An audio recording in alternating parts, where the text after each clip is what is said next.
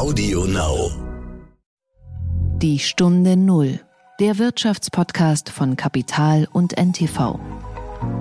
Wir sehen im Moment die Virusvarianten und zumindest im Umfeld Reisen, sichere Veranstaltungen wird das Testen ein wesentliches Element sein, was uns nach meiner Überzeugung zumindest die nächsten zwei Jahre begleiten wird.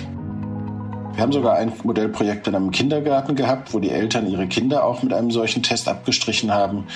Und äh, es kam ein sehr, sehr positives Feedback von den Eltern, weil sie das Gefühl hatten, ihre Kinder eben mit der entsprechenden Sicherheit auch äh, dort in den Kindergarten, in den Tageshort mitgeben zu können. Lassen Sie uns doch vier, fünf verschiedene Dinge in Deutschland an verschiedenen Stellen ausprobieren und dann setzen sich die besten Lösungen davon durch. Herzlich willkommen zu einer neuen Folge von Die Stunde Null. Wir sind Horst von Butler und Tanet Koch. Schön, dass Sie uns wieder zuhören. Vor knapp einem Jahr, als die Krise ausbrach, hieß es schon mal, wir müssen testen, testen, testen. Und das heißt es nun wieder, wir müssen testen, wir müssen mehr testen, Schnelltests für jedermann. Die Kanzlerin hat sogar schon vom Freitesten gesprochen, also dass man mit dem Test wieder das alte Leben leben kann, zum Beispiel in ein Restaurant gehen, einkaufen oder eben ins Theater. Viele Fragen, große Erwartungen also. Und du hast mit jemandem gesprochen, der viel darüber weiß, weil er für ein Unternehmen arbeitet, das seit der ersten Stunde Strategien fürs Testen entwickelt. Und ich habe mit Volkmar Wegesser gesprochen. Er ist CIO von Centogene, dem Diagnostikunternehmen aus Rostock. Eigentlich ist die Firma auf Diagnostik von seltenen Krankheiten spezialisiert. Der Aufbau und Ausbau des Testgeschäfts kam quasi mit Corona. Und ich habe mit Centogene gerade am Sonntag einen Test gemacht am Köln-Bonner Flughafen. War nicht billig, aber das Ergebnis kam tatsächlich, wie zugesagt, innerhalb von acht Stunden. Der Gedanke zum Tag. Tanit, wir machen heute ein kleines Ratespiel. Ich will sehen, ob du den Stufenplan zur Öffnung, der diese Woche ja hier in Deutschland äh, vorgelegt wurde, ob du den verstanden hast. Äh, denn ich muss sagen, ich habe bei manchen Punkten nicht verstanden, ob jetzt eigentlich geöffnet wird oder geschlossen. Und äh, bist du bereit? Äh, naja, verstanden ist das eine. Du solltest mich erstmal fragen, ob ich ihn überhaupt gelesen habe. Aber frag ruhig. Aber ich, ich vertraue mal so ein bisschen auf deinen Instinkt, deinen Öffnungsinstinkt sozusagen. Ähm, also, richtig oder falsch? Ab Montag, ab kommenden Montag, sind Treffen mit bis zu fünf Freunden, Verwandten und Bekannten aus zwei verschiedenen Haushalten erlaubt. Paare gelten als ein Haushalt, Kinder bis 14 Jahre werden nicht mitgezählt. Bisher durfte nur eine Person aus einem anderen Haushalt eingeladen werden. Richtig oder falsch? Ähm, ich glaube, es stimmt. Ich scheitere allerdings immer schon an der Kinder bis 14 Jahre Frage. Ich weiß schon immer nicht, sind es die 13-Jährigen, ähm, also im 14. Lebensjahr, oder dürfen die wirklich noch 14 sein? Nee, das weiß ich auch nicht. Da hast du mich jetzt wiederum falsch erwischt, aber also es ist richtig. Nächste Frage. Auf wie viele Personen kann diese Regel, die ich gerade genannt habe, in Regionen mit einer 7-Tage-Inzidenz von unter 35 Neuinfektionen je 100.000 Einwohner ausgeweitet werden? Ich würde sagen neuneinhalb plus einen Hund. Fast, also auf maximal zehn Personen und drei Haushalte. Und Kinder bis 14 Jahre sind weiterhin ausgenommen. So, und was passiert jetzt? Dritte Frage, wenn die sieben Tage Inzidenz pro 100.000 Einwohner und Einwohner an drei Tagen hintereinander auf über 100 steigt? Dann tanzen wir alle ums Feuer und singen. Ach, wie gut, dass niemand weiß, dass ich Rumpelstilzchen heiße. Ähm, fast. Dann gilt nämlich wieder die alte strenge Regel, die ich eingangs erwähnt habe. So, jetzt gehen wir mal ein bisschen in die Fläche. Buchhandlungen, Blumengeschäfte und Gartenmärkte können am Montag wieder bundesweit öffnen. Voraussetzung ist, dass die Kundenzahl begrenzt bleibt. Was heißt das konkret pro Kunde und Quadratmeter? Schätz mal.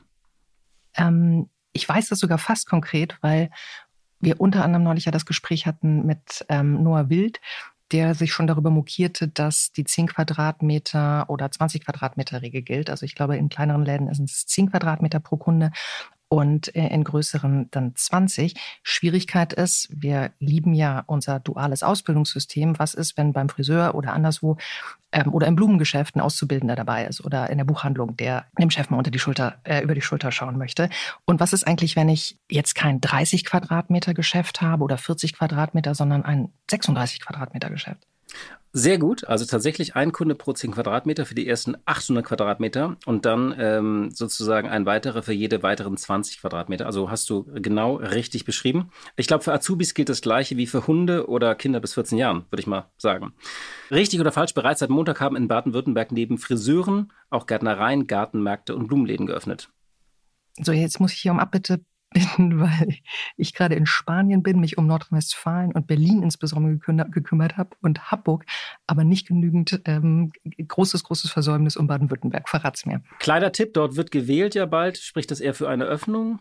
Offen. Ja, alles offen. Sehr gut, sehr gut. Bereits Anfang der Woche hat auch Bayern, du weißt ja, ähm, eher streng regiert äh, derzeit, eine Öffnung der Baumärkte und Gartencenter angekündigt. Gärtnereien, Baumschulen und sogenannte körpernahe Dienstleistungen wie Friseure, Kosmetik und Maniküre sind dann in Bayern ebenso wieder möglich. Was gilt für den Einzelunterricht an Musikschulen? Äh, Maske auf, Fenster auf, aber noch spannender ist, glaube ich, was in Hundeschulen passiert. Ja, äh, also es gibt keine Differenzierung zwischen Holzblasinstrumenten oder Blechblasinstrumenten. Also der kann einfach erlaubt werden, wenn die sieben Tage Inzidenz unter 100 liegt. So, und jetzt meine letzte Frage. Öffnungsschritt 3, das geht ja so nach Öffnungsschritten, heißt, bei einer stabilen 7-Tage-Inzidenz von unter 50 Neuinfektionen pro 100.000 Einwohnerinnen und Einwohner in einer Region oder einem Land sind weitere Lockerungen möglich, ist klar. Dann kann der Einzelhandel zum Beispiel wieder öffnen. Äh, auch Museen, Galerien, zoologische und botanische Gärten sowie Gedenkstätten können dann öffnen. Und kontaktfreier Sport ist in kleinen Gruppen bis zu zehn Personen im Freien wieder erlaubt. Aber bei einer stabilen oder sinkenden 7-Tage-Inzidenz von unter 100 Neuinfektionen, was bedeutet das für Museen, Galerien, zoologische und botanische Gärten sowie Gedenkstätten? Gibt es nämlich wieder eine Veränderung. Ähm, Herr Lehrer, können Sie die Frage nochmal wiederholen? Also, sie dürfen dann besucht werden, ich gebe jetzt die Antwort, wenn vorher ein Termin gebucht wurde. Das ist der Unterschied. Also, sagen, du musst irgendwann bis, bis, ähm, bis 50 kein Termin. Zum Beispiel, wenn du eine Gedenkstätte besuchen willst, ab 50 wieder Termin, wenn ich das richtig verstanden habe. Man sieht irgendwie, es ist äh, gar nicht so einfach. Ich habe das versucht, hier mal so ein bisschen zu dechiffrieren. Es bleibt kompliziert. Es soll ein bisschen geöffnet werden, aber nie, auch nicht so richtig. Das nehmen wir mal mit aus dieser Woche. Sag mal, und Tanit, meine aller, allerletzte Frage. Wie findest du den Stufenöffnungsplan der Regierung? Also der der britischen Regierung gefällt mir de facto besser. Ansonsten müssen wir auch fragen, der Stufenöffnungsplan der Regierungen, weil, wie wir gerade festgestellt haben, es wieder so unterschiedlich ist, dass man gar nicht von einem sprechen kann. Was mich am, am meisten verwundert, ist, dass in so Bundesländern wie zum Beispiel Thüringen Grundschulen geöffnet sind, ohne Maskenpflicht und äh, ohne Abstandspflicht und das ja allem zuwiderläuft, was wir gerade mit B117-Mutationen und noch nicht genügend Impfungen und noch nicht genügend Teststrategie haben. Also es ist einfach weiterhin, können wir eigentlich schon seit einem Jahr sagen, aber mittlerweile sollten eigentlich Erfahrungswerte da sein. Es ist einfach noch nicht ausgereift. Die Stunde Null. Das Gespräch. Nachdem wir drei Monate über das Impfen gesprochen und gestritten haben, wird jetzt vor allem wieder über das Testen gesprochen eigentlich ein alter erster Baustein der Pandemie. Die PCR-Tests begleiten uns seit Anbeginn dieser Krise, ebenso die Antigentests. Dann kamen die Schnelltests, dann die Selbsttests und nun geht es um Schnelltests bzw. Selbsttests für jedermann. Genau, ist gar nicht so einfach, die Übersicht zu behalten. Gesundheitsminister Jens Spahn hatte die Erwartungen ja hochgeschraubt in den vergangenen Wochen, als er gratis Schnelltests für Anfang März versprochen hatte. Dann wurde der CDU-Politiker zurückgepfiffen und er musste auch zurückrudern. Klar ist, die Schnelltests sollen jetzt endlich irgendwann mal kommen und zwar flächendeckend, kostenlos und regelmäßig. Bis allen Bürgern das Impfangebot gemacht werden könne, stellten Zitat, regelmäßige Corona-Tests einen wichtigen Baustein dar, um mehr Normalität und sichere Kontakte zu ermöglichen, heißt es im Beschluss von Bund und Ländern von dieser Woche. Und man fragt sich, warum es das eigentlich nicht schon vor einem Jahr hieß oder einem halben Jahr. Aber gut, alle Menschen in Deutschland sollen ab kommendem Montag die Möglichkeit haben, sich mindestens einmal pro Woche kostenlos testen zu lassen. Personal in Schulen und Kitas sowie Schülerinnen und Schüler sollen pro Präsenzwoche mindestens einen kostenlosen Schnelltest erhalten. Auch da ahnt man schon, wie die Kritik wieder auffallen wird. Und Beschäftigten, die nicht zu Hause arbeiten, sollen Unternehmen ein Test angeboten werden. Angeblich soll es auch genug Tests geben. Wir reden ja von 80 bis 150 Millionen pro Woche. Und angeblich soll auch der Bund die Kosten übernehmen. Es gibt sogar eine Taskforce Testlogistik, die die größtmögliche Verfügbarkeit und zügige Lieferung von Schnelltests sicherstellen soll. Wie aber soll das gehen und wie sicher ist das? Dazu habe ich mit Volkmar Wegesser gesprochen. Er ist wie gesagt CIO bei Centogene und dort verantwortet er die globale Entwicklung einer IT-basierten Softwareinfrastruktur zur Analyse dieser ganzen Daten und das gesamte Testgeschäft. Zuvor hat er Stationen in der Versicherungs- und Finanzwirtschaft, unter anderem war er bei der Gotha Systems GmbH und bei der DECA. Und er hat Technomathematik an der Universität Karlsruhe studiert und in Mathematik promoviert. So, und bevor ähm, ich jetzt nachschaue, was Technomathematik überhaupt ist. Noch ein paar Worte zu Centrogene. Das Unternehmen ist deshalb so besonders, weil es in Rostock sitzt und dort mit dem Oberbürgermeister Klaus Ruhe-Matzen den hatten wir auch schon bei uns im Podcast, eine quasi perfekte Symbiose eingegangen ist. Es gab dort sehr, sehr viele Versuche und Modellprojekte und derzeit startet ein weiteres an Rostocker Schulen, aber auch an Flughäfen. Wir haben es eingangs schon erwähnt, hat Centrogene Fallstudien gemacht. Also wenn man hingeht, kann man zum Beispiel ein digitales Zertifikat bekommen, auf dem man nachweisen kann, dass man getestet wurde, was äh, klassische Antigen- äh, und PCR-Tests anbelangt. Kurz noch ein paar Worte zu Centogene. Das Unternehmen wurde 2006 von Arndt Rolf gegründet. Wir hatten ihn hier im Podcast. Er ist ein Neurologe.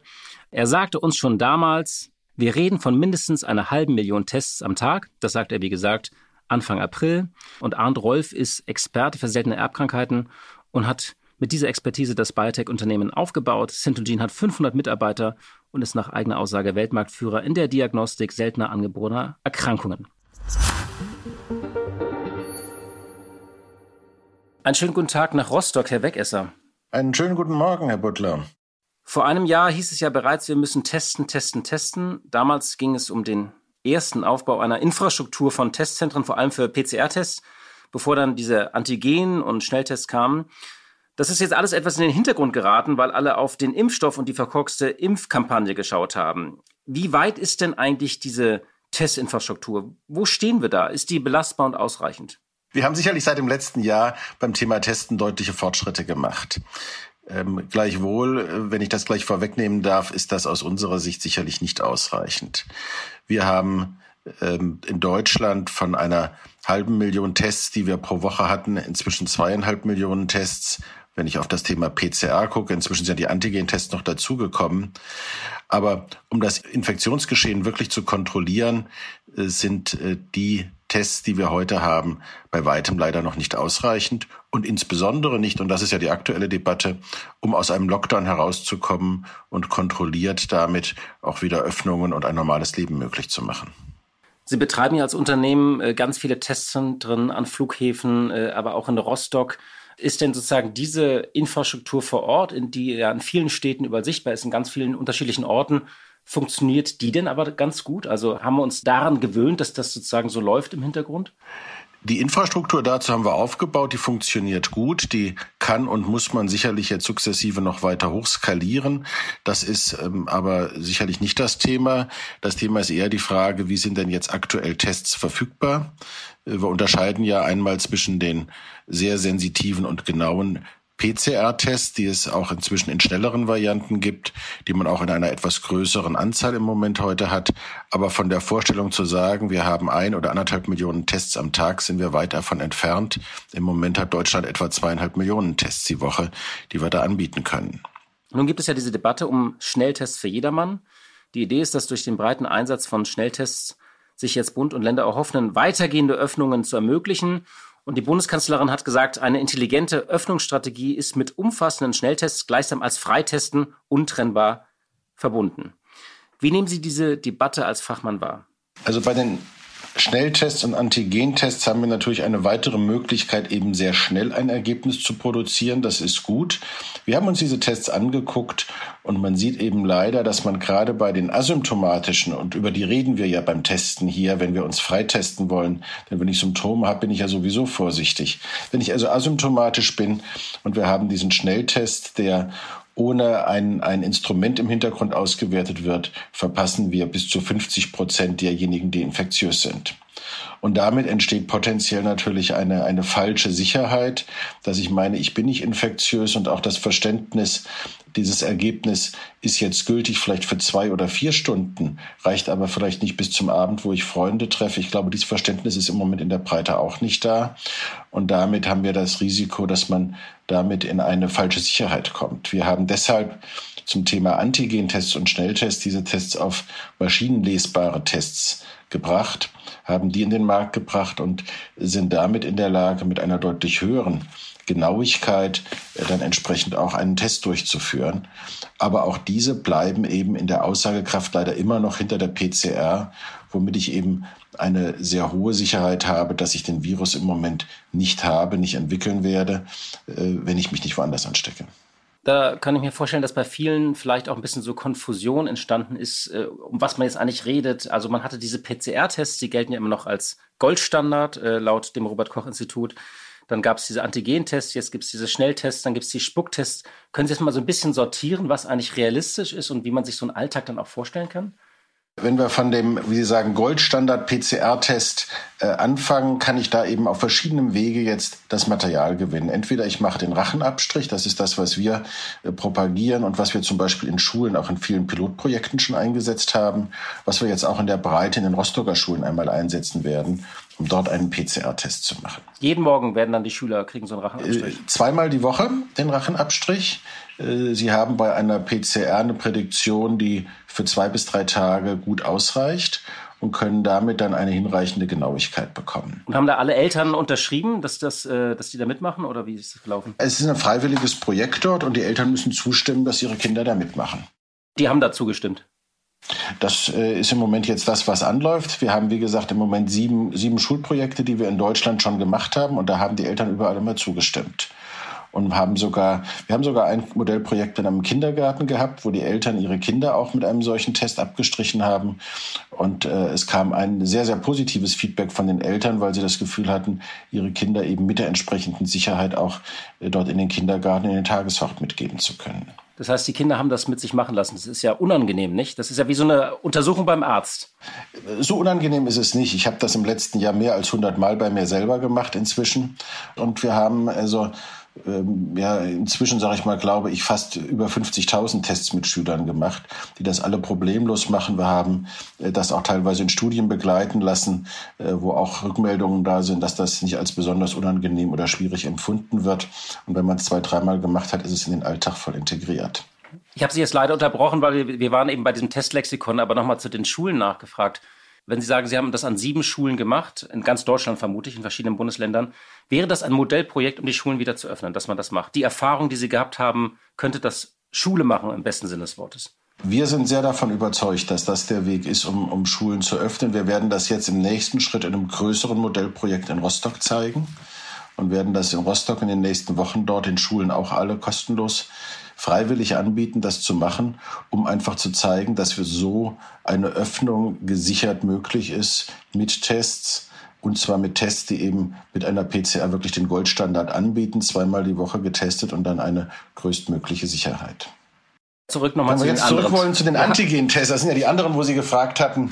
Also der Antigen-Test weist ja nach, äh, ob der Virus per se da ist. Das heißt, während die PCR ja eine Vervielfältigung des Materials ist und ich deshalb Kleinstmengen so lange vervielfältige, bis sie zur Nachweisgrenze kommen, muss ich beim Antigentest direkt genug Material haben, sonst kann ich es nicht nachweisen. Und das zeigt sofort, dass die Genauigkeit deutlich schlechter sein muss. Und dann kommt es eben auf die Frage an, wie lese ich es jetzt aus? Wenn ich das eine Maschine machen lasse, die da ähm, eine, eine chemische Substanz zu verwendet, kann die auch weniger Partikel detektieren, als wenn ich das selber mache. Das heißt, wenn Sie, wenn Sie selber einen Test machen, ich habe es eben gesagt, haben Sie äh, eine gute Prädiktion für welche, die ähm, symptomatisch sind. Und dafür sind diese Tests ja auch primär entwickelt worden. Point of Care, also da, wo ich unmittelbar jemanden behandeln will. Ähm, wenn ich jetzt diese Tests äh, einsetzen will, äh, um asymptomatische zu testen, äh, glauben wir eben und haben wir auch nachgewiesen, dass äh, eine, eine unterstützte Auslesung auf jeden Fall die Genauigkeit deutlich nach oben bringt. Äh, da kommen wir zumindest mal in der Zehnerpotenz an die PCR-Tests heran. Und äh, jetzt muss man sich eben überlegen, wenn ich denn einen solchen Test einsetzen will, der eine relativ geringe Genauigkeit hat, weiß ich, ich habe eine Prädiktion für wenige Stunden. Ähm, ich äh, erwische vielleicht äh, viele, die im Moment schon infektiös sind. Einige, die infektiös sind, vielleicht noch nicht. Da kann ich aber sagen, das Risiko gehe ich ein. Aber ich habe auch noch einen großen Anteil, die zwar schon ähm, den Virus haben, aber noch nicht infektiös sind. Wenn ich diese also nachweisen muss, hilft es mir nicht, wenn ich einmal die Woche teste, sondern dann muss ich zumindest jeden Tag vor der Schule testen, äh, um eine entsprechende Sicherheit zu bringen, um einmal wieder auf das Thema Schule nochmal zu schauen. Die Rede ist jetzt ja von zwei Schnelltests pro Woche pro Bürger. Das hieß ja so wirklich 160 Millionen pro Woche. Ist das realistisch sozusagen als ergänzender Baustein zu unserer PCR-Testinfrastruktur? Oder jagen wir da gerade einer Chimäre nach? Es wird sehr darauf ankommen, wie wir das einsetzen, ähm, wie wir das in die Fläche bringen wollen an der Stelle, wie man die Auswertung davon hinreichend sicher macht und ob ich sowas denn dann kontrollieren will. Es kann sicherlich ein risikoreduzierender Baustein sein. Das, äh, die Gefahr, die ich sehe, ist, wenn man das äh, nicht sauber kommuniziert, sich nicht drüber im Klaren ist, dass man trotzdem alle anderen Maßnahmen, die wir haben, Abstand, Maske, Hygiene einhält, dann produziert das eine falsche Sicherheit und kann dann eher wieder sogar zu einem Anstieg der Infektionszahlen führen. Jetzt mal so ganz praktisch gesprochen. Die Leute träumen ja davon, dass sie irgendwie ein Restaurant äh, buchen können, zum Beispiel irgendwie über Open Table und dann sich vorher testen oder dass sie, dass man sagt, man geht in ein Konzert, das ist ja auch planbar, Berliner Philharmoniker spielen oder irgendwie das ein Sinfonieorchester und ich teste mich vorher oder sogar bis zum Fußballstadion im Szenario. Man genau. testet eine ganze Kohorte. Würden Sie sagen, ja, das ist machbar, weil äh, wenn ich dann noch irgendwie eine App habe, wo äh, alle drin sind, die in diesem Restaurant oder Konzert waren, sozusagen sind diese verzahnten Technologien, über die ja alle reden, wie schauen Sie da als Fachmann drauf? Ist das realistisch oder wird da gerade sozusagen etwas gebaut, was sehr gefährliches und anfälliges System ist? Ich glaube, wenn man das richtig aufsetzt, ist das sehr gut und sehr machbar. Ähm, wenn ich hier einmal, sag ich mal, in unsere Erfahrung zurückgucken darf, kann, wir haben im letzten Jahr äh, nach dem, nach dem ersten Lockdown sehr früh mit Konzerten bei uns in der Firma wieder angefangen und haben die wenigen Besucher, da ging es um 70 bis 80, äh, vorher mit der PCR getestet. Und nur wer ein Testergebnis hatte, konnte an dem Konzert teilnehmen. Sie saßen natürlich an der Quelle als Unternehmen, nicht? wir sitzen an der Quelle. Wir haben inzwischen aber auch solche Testinfrastrukturen mobil gemacht. Wir haben Labore, die man hinstellen kann, ähm, wo man sagen kann, wir testen äh, nicht nur die Berliner Philharmoniker, sondern wir testen auch das Publikum in Zukunft. Stellen einen, einen Traktor vor. Man kann äh, ein paar Stunden vorher vorbeikommen, lässt sich testen und kann dann auch unbeschwert äh, entsprechend ein Konzerterlebnis genießen. Äh, und kann dann, wenn man hier eine ausreichende Sicherheit produziert, auch gucken, dass äh, ich da auch wieder in Größenordnungen komme, wo es auch für die Veranstalter wieder rentabel wird. Und äh, die zweite Frage von Ihnen zum Thema Digitalisierung, das haben auch wir schon sehr weit getrieben. Sie haben bei uns die Möglichkeit, das Testergebnis abzulegen in der Blockchain, also verschlüsselt und sicher und können das dann zu Beginn von einem Konzert äh, an der Lesestation einfach auslesen und wieder kontrollieren, äh, ob sie hier so ein Testergebnis haben. Also diese digitalen Lösungen sind nicht nur in Greifweite, die sind implementiert. Wir haben das für das ganz andere Thema Fliegen. Wir sind ja viel an, an Airports inzwischen auch schon äh, in Travel-Apps integriert. Da gibt es inzwischen erste Testflüge, wo das mit ausprobiert wird, wie das funktioniert, sodass wir hier äh, nicht lange warten müssen und Papier zeigen müssen beim Boarding, sondern dass das beim Boarding-Check-In ganz automatisiert mit durchläuft. Solche Verfahren sind da und die können wir nutzen, die können wir zum Einsatz bringen. Äh, da gilt es jetzt nur, äh, die klaren Rahmenbedingungen dafür zu schaffen. Sie haben es gerade angesprochen, da geht es ja um die Dokumentation von Tests. Die müssen vor allem äh, fälschungssicher sein. Und da gibt es auch Modellprojekte äh, mit einem Kölner Startup, Ubik, das Testergebnisse fälschungssicher in Blockchain-basierte Zertifikate abzulegen sind. Läuft das denn? Ist das einsatzbereit?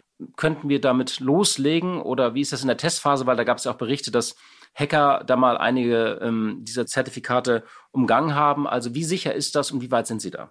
Das ist ähm, bei uns fertig im Portal eingebaut. Also jeder, der bei uns einen solchen Test macht, kann heute den mit Ubert schon versiegeln und dort ablegen. Das ist fertig, das ist geprüft. Ähm, und äh, es kommt jetzt darauf an, das an den entsprechenden Empfangsstellen dort die Infrastruktur äh, hinzubringen. Die Softwarekomponenten sind fertig und man kann diese Verfahren genau äh, heute zum Einsatz bringen. Also der Pilot ist erfolgreich abgeschlossen und wartet darauf, genutzt zu werden. Sie haben von den Modellprojekten ähm, bei Flugzeugen gesprochen. Da gibt es ja auch andere Projekte, zum Beispiel vom World Economic Forum, dieses The Commons Project. Muss man sich dann international auf einen Standard einigen? Weil äh, wenn ich zum Beispiel in die USA fliege, muss ja der Grenzbeamte da auch sozusagen mein Zertifikat akzeptieren, so wie er einen Personalausweis akzeptiert oder einen Reisepass von mir. Wir haben es in 100 Jahren weltweit leider noch nicht mal geschafft, unsere Stromstecker zu standardisieren. Von daher bin ich, was die Standardisierungsmöglichkeit bei den Zertifikaten da anbetrifft, etwas äh, wenig hoffnungsvoll. Aber Spaß beiseite. Ich gehe davon aus, dass wir hier wenige Standards haben, die sich sukzessive durchsetzen werden. Sie haben eben Commons Project erwähnt. Ähm, das ist genau das, wo wir im Moment den, äh, den ersten Piloten mitmachen. Das ist bei uns in der App realisiert. Es gibt äh, äh, von Yatta ein ähnliches, äh, ein ähnliches Ansinnen, wo wir im Moment auch in Gesprächen sind. Amadeus ist dabei. Und ich glaube, wenn man drei, vier, fünf große Anbieter hat, hat man auch in Anführungszeichen kein Monopol und das kann man dann auch ganz gut handeln. Sie haben eben mehrmals gesagt, wie Ihr Unternehmen selbst sozusagen auch als Arbeitgeber äh, das gemacht hat. Es ist ja auch die Rede davon, dass Arbeitgeber ihre Angestellten künftig zweimal in der Woche testen. Jetzt frage ich mich, das führt jetzt irgendwie ein Mittelständler äh, unseren Podcast und der fragt sich, oh Gott, wie soll ich das äh, machen? Können Sie mal beschreiben, wie so ein Vorgehen wäre? Muss ich dann eine Teststation oder ein Zelt von meiner Firma aufschlagen? Äh, muss ich da sozusagen neue doch die Stechuhr wieder einführen, ähm, wenn ich sie gerade abgeschafft habe. Also sagen Sie mal kurz, wie man das machen muss. Also wir, wir sind in der Tat mit verschiedenen Arbeitgebern im Moment auch dabei, das aufzubauen Sie, und, und machen es auch schon. Wir machen es mit, mit, mit vielen Unternehmen. Äh, die Mitarbeiter registrieren sich bei uns im Portal, damit wir eine digitale Lösung haben. Ähm, am besten morgens im Bad noch äh, vor dem Zähneputzen macht man einen Abstrich. Dann hat sich, wenn denn ein Virus da ist, der über Nacht sehr schön entwickelt und man kriegt ein paar Viruskopien da drauf, nimmt das äh, in ein Röhrchen und da ist eine kleine achtstellige Nummer drauf. Die muss man bei uns im Portal dann nur noch eintragen morgens einmal und dann nimmt man das in der Plastiktüte mit in die Firma, wirft das da in eine größere Plastiktüte, die wird um 10 Uhr abgeholt und ähm, abends um 18 Uhr oder um 19 Uhr, je nachdem, wann die, wann die Proben ausgewertet sind, gibt es eine kurze Mail an jeden Mitarbeiter auf seinen Mail-Account. Ein Ergebnis ist da und er kann das Ergebnis im Portal abrufen. Gibt es denn bereits Unternehmen, die mit diesem massenhaften und täglichen Einsatz von Schnelltests bereits Erfahrung haben? Ja, wir haben seit Anfang der Pandemie ja Unternehmen getestet und Unternehmen unser Testvorgehen angeboten. Und das trägt bis heute durch. Wir testen zum Beispiel eine mittelständische Unternehmensgruppe namens Obermark. Wir testen für Mitarbeiter einer Bank. Wir sind im Moment in finalen Gesprächen mit einem Hersteller von äh, Elektronikartikeln, um hier alle Mitarbeiter durchzutesten. Und das ist, wie eben beschrieben, ein ganz einfaches Verfahren. Die Mitarbeiter testen sich zu Hause, bringen den Test mit in die Firma und geben den ab. Ähm, da unterscheidet sich dann Arbeit schon gar nicht mehr von Schule. Ähm, einfach äh, morgens testen, abgeben, sammeln, ins Labor schicken und abends ist das Ergebnis da. Und wenn ich dann aber sozusagen positiv getestet bin, habe ich den ganzen Tag in der Firma schön meine Viren verschleudert. Wenn Sie positiv sind und zweimal die Woche testen, erwischen wir Sie an einem sehr frühen Stadium. Das ist ja genau die Idee, dass wir asymptomatisch erreichen in dem Moment, wenn die Viruslast da ist, wo ich noch nicht infektiös bin. Und deshalb sagen wir auch, wir wollen eben zweimal die Woche testen, dass man genau nicht erst in das Stadium kommt, wo man andere ansteckt, sondern dass man, bevor man infektiös wird, diejenigen, die einen entsprechenden Virus haben, identifizieren kann und dann schon rausziehen kann.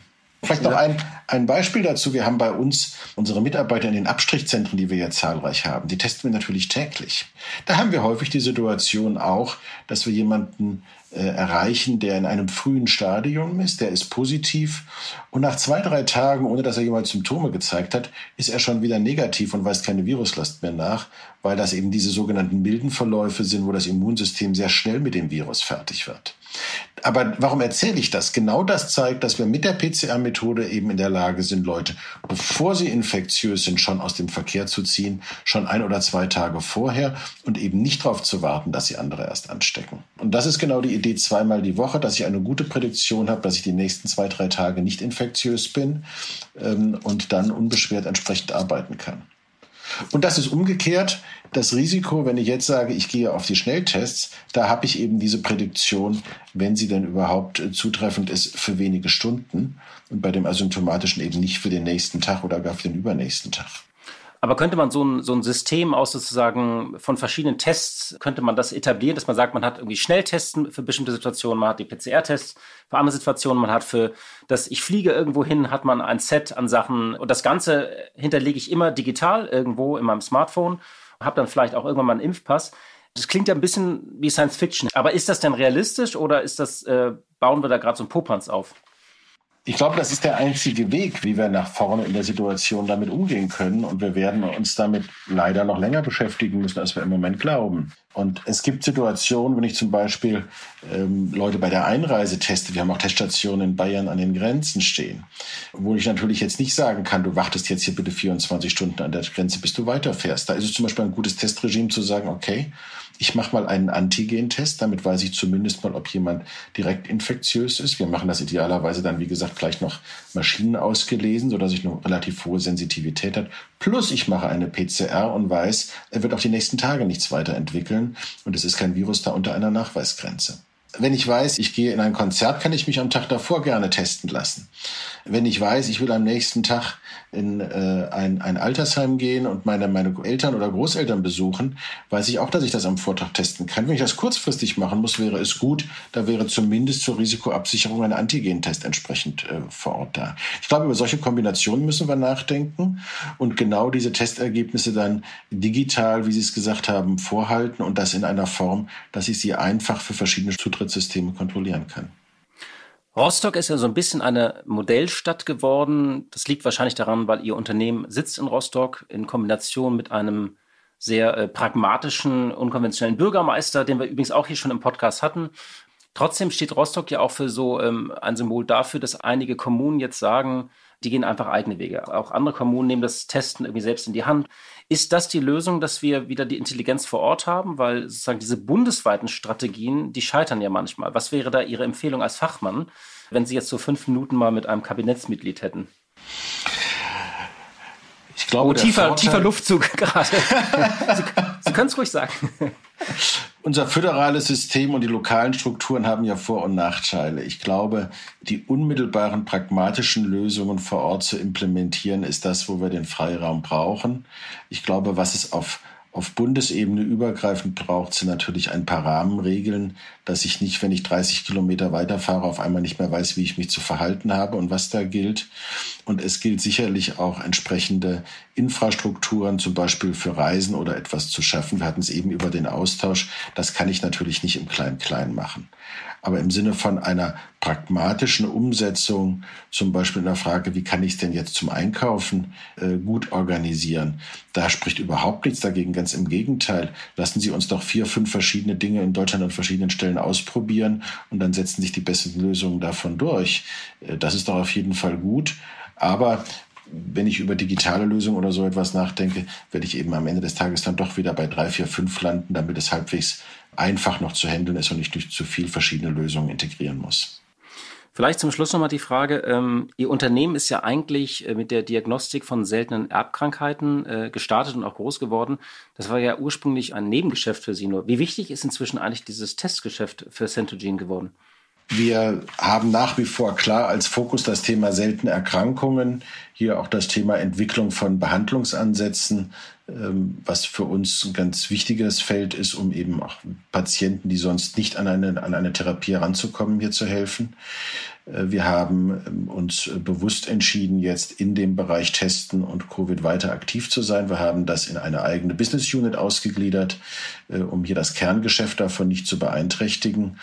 Und ich selber sehe, dass uns das Thema Testen, ich hatte es eben schon angedeutet, noch länger beschäftigen wird. Äh, wir sehen im Moment die Virusvarianten und zumindest im Umfeld Reisen, sichere Veranstaltungen zusammen in Kombination mit den Mutationen, die immer neue Herausforderungen an uns stellen werden, wird das Testen ein wesentliches Element sein, was uns nach meiner Überzeugung zumindest die nächsten zwei Jahre begleiten wird. Unser Gesundheitsminister kriegt im Moment viel Dresche, ist, glaube ich, auch so ein bisschen Projektionsfigur geworden. Hat er sich bei Ihnen eigentlich mal gemeldet oder irgendwie in Rostock und gesagt, was macht ihr da, was können wir davon lernen? Wir hatten mit ihm ganz zu Anfang der Pandemie einmal einen kurzen Austausch und haben ihm vorgestellt und vorgeschlagen, wie wir meinen, das Testen aussehen könnte. Leider ist es danach nicht mehr zu einer weiteren Diskussion darüber gekommen. Würde mich freuen, äh, wenn wir da tiefer in eine Diskussion einsteigen könnten, weil ich glaube, gute und zielgerichtete Teststrategien sind ein ganz wesentliches Element, um in der Pandemie wieder in ein Stück Normalität zu kommen und ein Stück auch sichere Öffnung hinzubekommen. Herr Wegesser, vielen Dank für diese Einblicke sozusagen in das äh, Megathema Testen. Dankeschön. Herr Butler, vielen Dank fürs Gespräch. Blick in die Märkte. Und wie jeden Freitag schalten wir zu unserer Kollegin Katja Dofel nach Frankfurt. Sie leitet dort das Börsenstudio von NTV. Hallo Katja. Hallo nach Berlin. Ja, der Stufenplan ist beschlossen. Es versteht ihn zwar kaum einer, aber er passt immerhin auf eine DIN A4-Seite. Wir hatten es gerade hier schon im Podcast. Haben denn die Märkte verstanden, was da jetzt passiert und vor allem, wie haben sie reagiert? Verstanden hat diesen Plan offenbar niemand so richtig, auch die Börse nicht. Und die Börse, die guckt ohnehin in die weitere Zukunft. Die geht jetzt schon davon aus, dass die Wirtschaft im Sommer durchstarten wird und dass es dann eben wieder höhere Wachstumsraten geben wird, auch wenn der Jahresanfang nicht so war, wie man sich das anfangs erwartet und erhofft hat. Da kommen auch die Ökonomen ins Spiel, die eben sagen, guckt zurück auf das dritte Quartal 2020. Da hat man gesehen, wie stark die Wirtschaft ist, wenn man denn tatsächlich die Öffnungen zulässt. Man spürt auch hierzulande, wie groß die Reiselust ist. Die Menschen sitzen auf gepackten Koffern, sie wollen wieder raus. Und folgerichtig sagt man eben auch unter Analysten, man darf nicht mehr auf die Inzidenzzahl schauen, sondern es ist viel wichtiger, wie die Impfstatistik aussieht und wie viele Menschen denn inzwischen eine Impfung erhalten haben. Daran kann man festmachen, wie weit man die Wirtschaft aufmachen kann, wie man Veranstaltungen wieder zulassen kann. Und das haben natürlich auch die Unternehmen verstanden, insofern als sie beginnen, die Sache selber in die Hand zu nehmen. Man möchte nicht warten, bis die Regierung tatsächlich hier umständliche Impfpläne realisiert, sondern sagt, wir schauen, dass wir unsere Beschäftigten selber impfen können. Da sind namhafte DAX-Konzerne am Planen, unter anderem die Deutsche Telekom, die Allianz, die BASF. Da muss natürlich viel Bürokratie und auch viel Regulierung erst einmal geklärt werden. Aber wenn es soweit ist, dann würden Beschäftigte, in manchen Fällen vielleicht sogar Familienangehörige geimpft werden. Und dann wäre man einer freieren Wirtschaft und einem Leben, wie wir es gewohnt sind, auf jeden Fall wieder einen großen Schritt näher. Und dann gab es noch Zahlen von einem Unternehmen, da war ein hoher Verlust erwartet worden, und zwar von der Lufthansa. Wie hoch ist denn der Verlust ausgefallen und wie steht es um die Liquidität des Unternehmens? Für die Lufthansa geht ein Annus Horribilis zu Ende, ein schreckliches Jahr, das Corona-Jahr 2020. Kein Wunder, dass es einen Riesenverlust gibt. 6,7 Milliarden Euro Minus stehen in den Büchern. Der Umsatz ist um 63 Prozent eingebrochen auf 13,6 Milliarden Euro. Und die Lufthansa versucht hier natürlich dringend gegenzusteuern und setzt auf einen Reiseboom im Sommer. Man könnte kurzfristig bis zu 70 Prozent der Kapazitäten wieder mobilisieren, so heißt es bei der Lufthansa. Die realistischen Planungen allerdings sehen anders aus. Noch bis Ende des letzten Jahres war man davon ausgegangen, etwa 60 Prozent der Kapazität wieder füllen und fliegen lassen zu können. Das dürfte nicht hinhauen für dieses Jahr. Man hat die Hoffnung eingedampft auf 40 bis 50 Prozent Kapazitätsauslastung, weil eben das Reisen nach wie vor nicht erlaubt ist und weil es im Sommer vermutlich dazu kommen wird, dass es ein Überangebot an Flugtickets geben wird. Alle Fluglinien sitzen in den Startlöchern und es dürfte also zumindest für den europäischen Raum, so denkt man bei der Lufthansa, ein deutliches Überangebot geben. Man wird weiter Kosten sparen. Es werden noch einige Arbeitsplätze abgebaut werden. Man mustert alte Maschinen aus, wird nicht mehr alle Maschinen wieder in den Betrieb nehmen. Aber ansonsten muss natürlich eines zurückkehren und das ist die Reiselust der Menschen. Die ist quasi mit Händen greifbar, bloß der Startschuss ist noch nicht gefallen. Ja, danke, liebe Katja, für deine Einschätzung. Tschüss und ich wünsche allen, die uns zugehört haben, ein sonniges Wochenende. Ja, liebe Hörerinnen und liebe Hörer, das war's für heute. Wir wünschen Ihnen ein schönes Wochenende. Machen Sie es gut. Alles Gute beim Auswendiglernen des Stufenplans und viel Spaß beim Testen, Testen, Testen.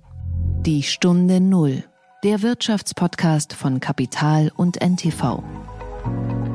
Dieser Podcast ist Teil der Initiative Zeit, die Dinge neu zu sehen.